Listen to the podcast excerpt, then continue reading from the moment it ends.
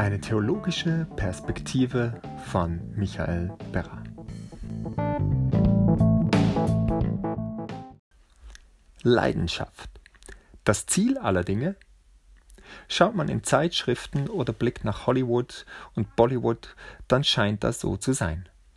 Richtet man das Augenmerk auf christliche Kreise, besonders evangelikal oder charismatisch ausgerichtete, so wird Leidenschaft für Gott ebenso stark betont. Das Feuer muss in dir brennen. Seit jeher stehe ich dem aus verschiedenen Gründen etwas kritisch gegenüber.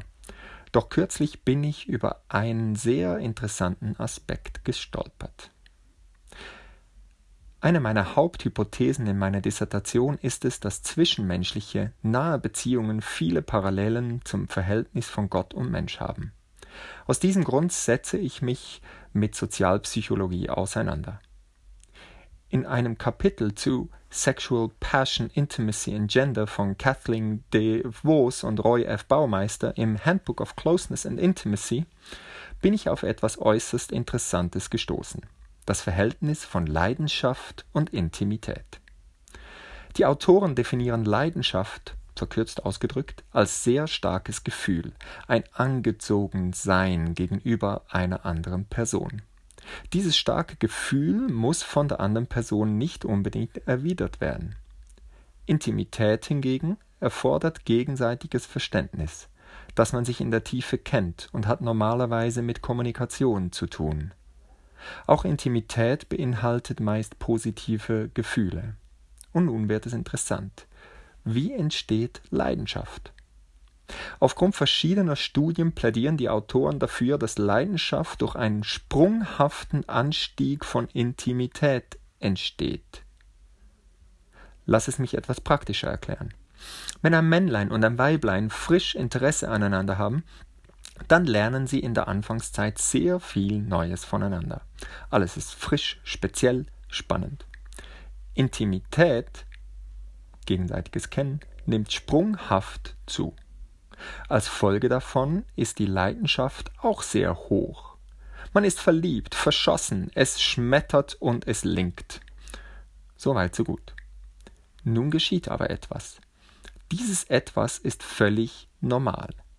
Je länger man zusammen ist und je besser man sich kennt, desto weniger sprunghaft sind diese Intimitätsboosts. Die Intimität ist zwar im Laufe der Zeit hoffentlich, sehr viel höher als zu Beginn der Beziehung, doch sie steigt nicht mehr gleich steil an. Was ist die natürliche Folge? Weniger sprunghafter Anstieg an Intimität führt zu einer Abnahme der Leidenschaft. Das ist ganz normal. Wenn nun Leidenschaft das Ziel ist, dann ist das tragisch. Denn Leidenschaft kann nicht einfach produziert werden. Das Streben nach Leidenschaft wird zur kompletten Überforderung. Leidenschaft ist eine Folge. Wenn hingegen Intimität das Ziel ist, dann muss sich das nicht zwingend oder ständig in feurig brennender Leidenschaft zeigen, obwohl die Beziehung durchaus gesund ist. Fehlende Leidenschaft ist kein Zeichen, dass etwas mit der Intimität nicht stimmt.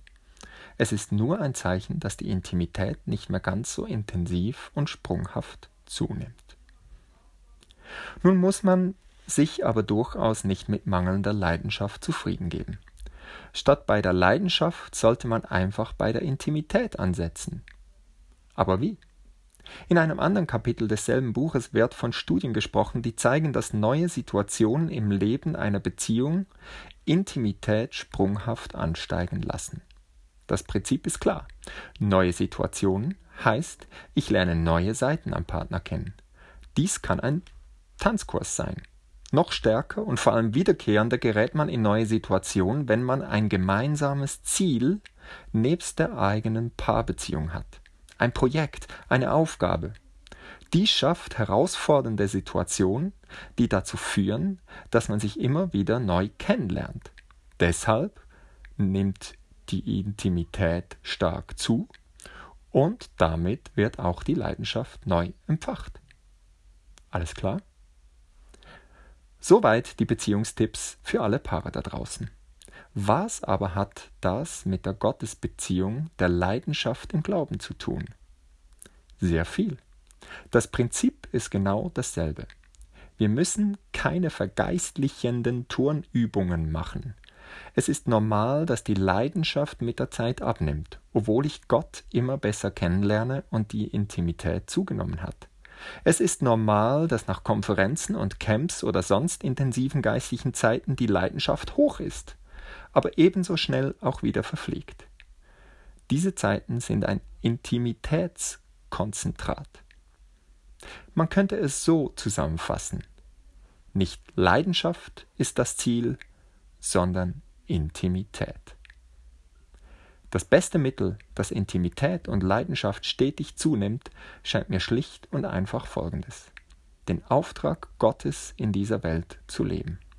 In Partnerschaft mit Gott den Himmel sozusagen auf die Erde zu bringen, schafft permanent neue Situationen, in denen ich Gottes Nähe suche, ihn neu kennenlerne und damit neue Leidenschaft für ihn entfacht wird.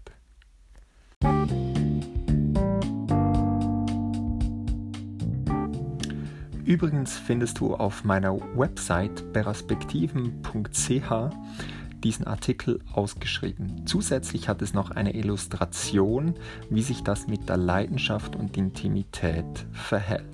Also schau mal rein, dort hat es noch mehr.